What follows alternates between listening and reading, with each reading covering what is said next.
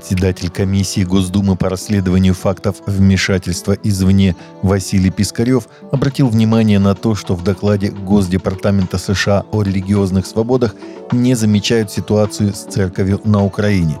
Госдепартамент США опубликовал доклад о религиозных свободах в мире второй год подряд, назвав Россию страной, вызывающей особую обеспокоенность. Госдепартамент США снова обвинил Россию в нарушении свободы вероисповедания, попутно попеняв на излишнюю строгость антиэкстремистского законодательства. Такая связь не случайна, ведь господа из Госдепа понимают свободу вероисповедания весьма кривобоко. Когда на Украине арестовывают и избивают священников, захватывают православные храмы, в этом для них ничего предосудительного нет, приводит телеграм-канал комиссии слова Пискарева. 18 мая никарагуанские СМИ сообщили об упразднении в стране еще одного католического высшего учебного заведения университета во имя непорочного зачатия Пресвятой Богородицы архиепархии Манагуа. Решение Министерства внутренних дел основывалось на добровольном распуске столичного вуза, сообщает Vatican News. За последний год власти Никарагуа закрыли подобным добровольным образом 17 других частных университетов. Оппоненты рассматривают это как способ давления на противников. Католический университет во имя непорочного зачатия Пресвятой Богородицы, открытый в 2011 году, служил учебным центром для семинаристов из различных поместных церквей Центральной Америки, отвечая за их подготовку в области философии и богословия – епархиальный вуз располагался в тех же помещениях, что и высшая духовная семинария Ла Пуризма в Манагуа.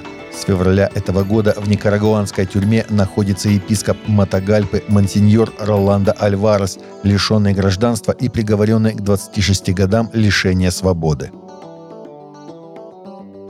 Епископская конференция Португалии выразила глубокое сожаление по поводу легализации эвтаназии и ассистированного самоубийства в стране.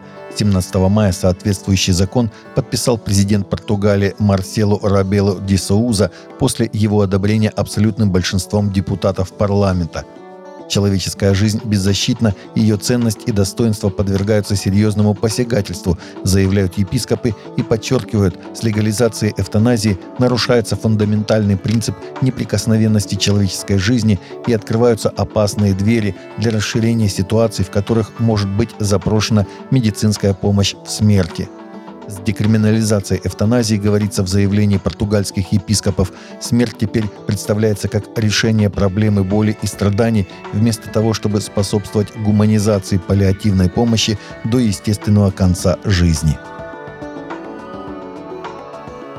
Фильм «Революция Иисуса», собравший в прокате более 50 миллионов в течение первых пяти недель проката, стал и хитом домашнего видео – Согласно данным, опубликованным в первую неделю этого месяца, «Революция Иисуса» поднялся на первое место в США по продажам DVD, Blu-ray и в отдельном чарте только Blu-ray, обогнав такие фильмы, как «Кокаиновый медведь», «Последний танец Мэджика Майка», «Кот в сапогах. Последнее желание» и «Топ Ган Мэверик», сообщает Кристиан Хедлайнес. На второй неделе своего выхода «Революция Иисуса» опустился только до номера второго в обоих чартах. Фильм рассказывает о возрождении среди хиппи 60-70-х годов прошлого столетия, которое началось в Калифорнии, а затем распространилось по всей стране.